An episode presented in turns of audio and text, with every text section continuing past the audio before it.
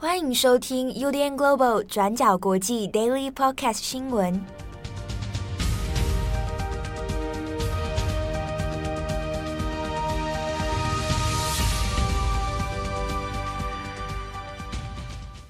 Hello，大家好，欢迎收听 UDN Global 转角国际 Daily Podcast 新闻。我是编辑七号，我是编辑佳琪。今天是二零二一年六月三十号，今天是星期三。对。好，星期三，今天是六月三十号早上，在录音之前就看到那个日本的直棒啊，大大谷翔平，呃，截至录音为止呢，他一个人轰出了两二十八支全垒打啊，太恐怖了！难怪这是你今天就是比较晚录音的原因，是因为在偷看这个？没有，我在看，我只有看文字速报而已。哦，想说哇，一个人怎么可以打那么多全垒打？真是觉得有什么问题吗？啊，好像少年漫画一样。好，今天是六月三十号，我们继续来更新几则重大的国际新闻。首先，我们来看一下那个高温，真的是不得了。对，就是在最近呢，北美的西北部地区都遭到了历史上的这个高温席卷当地，席卷了美国跟加拿大的西北部，就是包括说卑诗省啊，然后西雅图啊、温哥华等等的这些地方。那在昨天的更新报道之中呢，又增加了新的伤害事故。那在这篇报道当中呢，就有加拿大的官员指出说，其实从周五到现在，加拿大的卑诗省，就是这个英属哥伦比亚省，到目前为止呢，已经有两百三十三人死亡。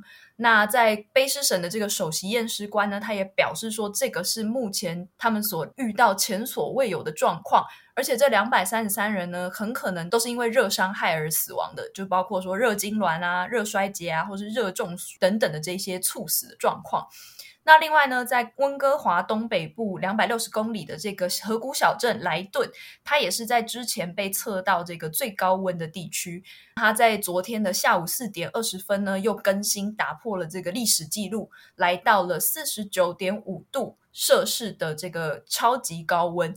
那这也是在七十二小时之内，加拿大的历史气象史呢第三度刷新的这个超级高温。那像我们刚刚提到说，在北美西北部，包括说卑诗省啊、温哥华、西雅图啊等等这些城市，在这些地方呢，因为过去的气候都非常的凉爽，平均只有不到百分之四十的家庭是拥有空调的。那在昨天呢，也已经造成了大量的灾害，像是在昨天就有大量的民众前往附近的活动中心避难来吹冷气，也有一些地方是遭遇到了火灾等等的这些状况。那刚刚提到的这位卑诗省的验尸官呢，他也提到说，目前这些目前登记在案的记录已经是有两百三十三人因为这些热伤害死亡了。不过呢，他提到说，这个数字目前还没有缓和下来的迹象哦，还在不断的更新当中。那其中呢，尤其是老年人、婴儿、还有幼儿，或者是患有慢性病的人，特别容易受到这个热伤害的攻击。那另外呢，北美西北部现在除了有大量的死亡人数之外呢，也有严重的森林大火警告、干旱啊、密集落雷等等这些极端的气候情况。那目前的资料呢是显示还不确定什么时候会停止，也让大家很担心，说是不是有可能会引爆这个混合式天灾，那造成了更多连锁的灾害。好的，那下一则我们也来讲一下关于提格雷、伊索比亚的战争的问题哦。那现在有一些。诶，蛮出人意表的变化。在昨天的消息是说，政府军就是伊索比亚的中央政府军，他们宣布要单方面在提格雷地区停火。那在这个停火的消息出来之后呢，到现在又有了一些新的进展哦。我们先帮大家回顾一下昨天提到的部分啦，就是政府军之所以会宣布这个单方面停火呢，其实原因是因为在提格雷当地现在残余的这些士兵部队已经呢宣布从伊索比亚政府军手中夺回了莫克莱。就是提格雷最大的这个首都城市莫克莱。那到了现在呢，这些提格雷军队依然还在继续推进当中。另外呢，原本在当地就是由这个中央政府军所任命的这个提格雷临时政府，也已经逃离莫克莱了。那所以他们才会呼吁说要停火，来提供当地一些必要的协协助。所以与其说是这个单方面停火，不如说是已经有一点被打到败北，然后必须要离开当地的一个这个状况。那今天的这个新的消息呢，是根据联合国官员的说法，现在提格雷军队他已经不断的往前推进，已经是进入了西北方大约一百四十公里的另外一个城镇，叫做夏尔镇。那这个夏尔镇呢，它在当地原本呢是被这个支持伊索比亚中央政府军的这个邻国军队厄利垂亚军所掌握的。那不过呢，厄利垂亚军现在呢也已经宣布放弃了夏尔周边的区域。那等于夏尔镇的周边呢，现在也是被提格雷军队重新掌握的一块地区。那在根据路透社报道呢，提格雷军的发言人瑞达他就在今天告诉路透社的记者，指出说，提格雷军队将会进入其他已经被厄立垂亚军还有伊索比亚政府军所占领的阿姆哈拉区域，他们呢将会摧毁所有的敌人。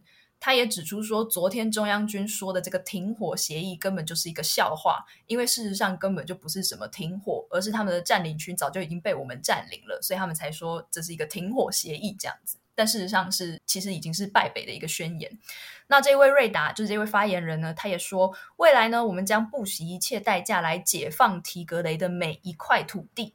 那目前呢，虽然伊索比亚的中央政府军他们已经是处于一个节节败退，那暂时宣布停火的状态。不过呢，原本应该是来帮忙政府军的这个厄立垂亚军队，他们的动线仍然是不太清楚的。那目前呢，根据路透社的报道，他们引述了一位夏尔的当地居民说法，他们说呢，厄立垂亚人现在似乎正在向北移动。往原本自己两国之间的边界移动，但这个呢，是不是代表撤退，也还是未定的。目前呢，根据其他的目击者说法，他说，当提格雷军队进入了包括莫克莱、夏尔等等的这些城镇的时候，这些军队也受到了当地的提格雷民众的欢迎。那不过呢，随着这个提格雷军队的不断推进，政府军则表示说，他们的停火将会持续到九月。他们的说法是说，因为提格雷区域的农耕季节会在九月结束，所以呢，到九月之后，他们也有可也很有可能会再继续发动后续的军事行动。之后会发生什么事情？那也包括这个提格雷的内战到底会持续到什么时候呢？我们未来也会再继续帮大家做一个更新。好的，那下面来更新一下中国和香港这边的消息啊，因为七月一号啊，马上就要来了，是中国的中共建党一百周年啊。那这个当然对于中国政府来讲啊，对中共自己来讲是一个非常盛大而且。诶诶，严肃看待的一个历史里程碑啊！所以近期其实有关于中国像自己境内的一些言论管制哈，或者是政治敏感的问题哦，那到现在都抓得比较紧。好，那同时呢，因为香港这边现在一连串的包含苹果的事件哦，然后抓捕一些新闻工作者的事情，那当然也是有点风声鹤唳。那有一些香港的。呃，团体呢，啊，那原本想要说要申请在七月一号的时候来一个集会游行，啊，那当然这个申请呢已经都被驳回了。啊，那这个团体里面包含香港的社民联啊，还有一些团体，大概总共三个啊，那有提出申请。那这边被驳回之中，当然有这个理由。警方的理由当然是说，哎，这个不能群聚啊，哎呦，也有疫情的关系，不能群聚，然后也不能容忍任何所谓违法的行为，否则将会做出果断执法。好，那当然这个申请的失败，这是可想而知的哦。那包含社民连这些团体呢，也有说啊，也只能说表达遗憾。好，另一方面，上次我们有讲到。苹果的这个冯伟光，那他在机场被拘捕，那现在已经确定就是他呃被保释了哦。那保释的金额是港币大概是二十万元，算成台币的话，大约是七十二万左右台币啊。好，那保释之后呢，当然其实媒体有在机场这边呃有去找他，那也有想要询问他很多问题啊，包含说警方。所指控的呃勾结外国势力，或者有没有到底点出说你哪一个社论、哪一篇文字具体的指控事证是什么？好，但冯伟光这边当然都其实全部都没有回应哦。那就跟大家打个招呼之后，那他就离开了。那现在香港媒体也是有报说他的护照一些资料是有被扣押了，好，所以短时间之内他其实应该是没有办法再出国哦。那之后会不会再有做后续的调查啊？或者是真的如同警方所说的，要抓捕更多的新闻工作者啊？那这个还这个持续观察哦。啊，就也就在这几天呢，Human Rights Watch 人权观察组织，它也公布了一份报告。那这份报告的主题呢，是在讲澳洲跟中国哦。那它的主旨是在讲说，在澳洲这边，呃，有很多的中国留学生啊，还有一些可能中国籍的老师，那有受到来自中国的压力或者监控。那之中有一些是可能是留学生在监控留学生，或者是。在这边的一些中国籍人士，然后来监控呃其他住在澳洲的中国籍人士哦。那监控些什么呢？比如说你的政治立场，你有没有一些呃违背中国主旋律的一些政治观点或者一些一些活动啊？那他们会采用一些什么方式？比如说有些同学留学生他可能就会来骚扰，比如说啊，可能有一些比较自由派的人士啊，就来骚扰你。啊，私下甚至威胁你啊，甚至举报你啊，那等等，他会帮你做成一个名单。那用这样的方式呢，来限制这一些中国留学生的言论自由哦。那甚至也包含到对于教师啊，学校里面的老师。好，那其实这个报告出来之后呢，呃，当然，其实像 BBC 啊，各家外媒也有报道。不过里面所谈到的一些情形啊，我想过去在。呃，坊间其实大概很多人都有都有在流传啊，甚至一些留学生自己都有讲过类似的经验哦。那比如说，嗯、呃，像我我自己个人，二零一三年的时候，在美国东岸那边就有听过哈佛大学的中国留学生啊，就告诉我说，哎，其实他们有时候讲话啊，在学校在课堂上面也不太敢去发表什么，特别是有时候针对一些议题啊啊，过去那个时候还在讲西，比如说西藏。图博议题的时候，其实有很多人是刻意回避的啊，或者是讨论到呃中国民主问题啊，他们会害怕发表意见啊。那这个原因在于说，不晓得他有没有同学可能要来监控他啊。这已经是七八年前的事情了哦。但是其实在这几年，也也有从澳洲啊各个其他地方啊听说过类似的案例哦。嗯，好，OK，那。以上是今天的国际新闻。哎、欸，我、啊、好，要是要先聊什么？那什么？对啊，我觉得那准备来聊 聊天。我想问你，就是你觉得在疫情里面，你最想念的东西是什么？最想念的？对我，我的话是拉面跟电影院。哦，对哦，拉面哦，对哦，你现在如果因为不能店内不能内用嘛？对对，而且那种有些食物要在要其实要内用才有那个感觉。对。哦，拉拉面，对，拉面就是一个哦。电影院我也蛮想念的，嗯，哦，我我我蛮想念在外面散步的。哦，散步 其实还是可以散步吧？还是这个？当然，你说你就一定的防疫措施，然后区隔出那个人群，嗯，对，但是感觉还是不大一样啊。哦，你会出去遛乔尼吗？对，我也曾经有试图想过，就是说，因为因为我家附近真的有一个人在遛猫，哎，他怎么做到的？他就把猫扛在肩膀上，然后那只猫就这样乖乖在他肩膀上，哎，就蛮算遛吧，抱着。但是它身上就是 那个猫身，它也有背那个背带，嗯，就是有那个牵绳。然后我看过它，就是在肩膀上，然后下来，再下来，它没有像狗一样在走了，它就是转两圈之后又又回去。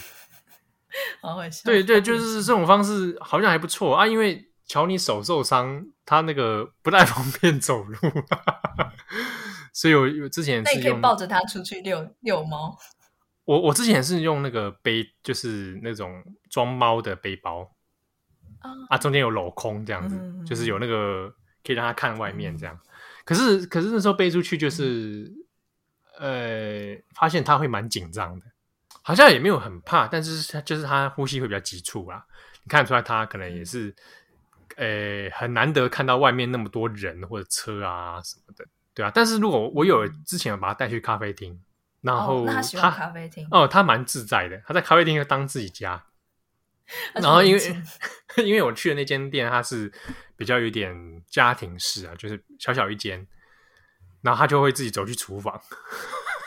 厨房太当自己家，对，然后就 就会趴坐在厨房的内场人员的脚边，想说是在当自己家吗？然后也会去看客人的东西。我就那时候我就心生一个念头，想说啊，我把这个乔尼租给这间店当那个店猫好了，然后我收租金这样，好像蛮好的。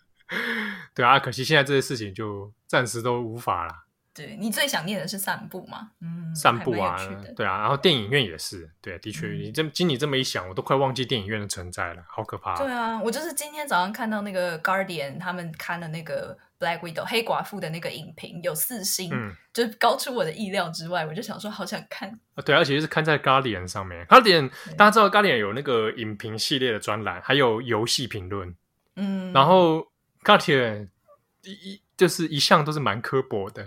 对 我此刻看他影评都觉得有必要讲成这样吗？他们用字都会用的很华丽，就是 有一点看不懂。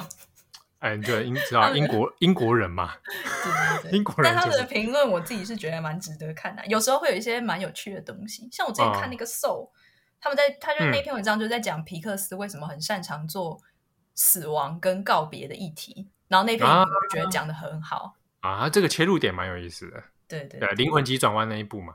我会去看他点的游戏评论，想说看看英国人玩对游戏有什么想法，呃，就跟他的影评一样，常常会写一些令人有点摸不着头绪的想感想。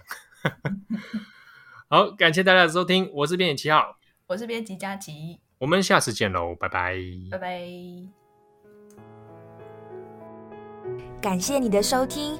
如果想知道更多资讯，请上网搜寻 UDN Global 转角国际。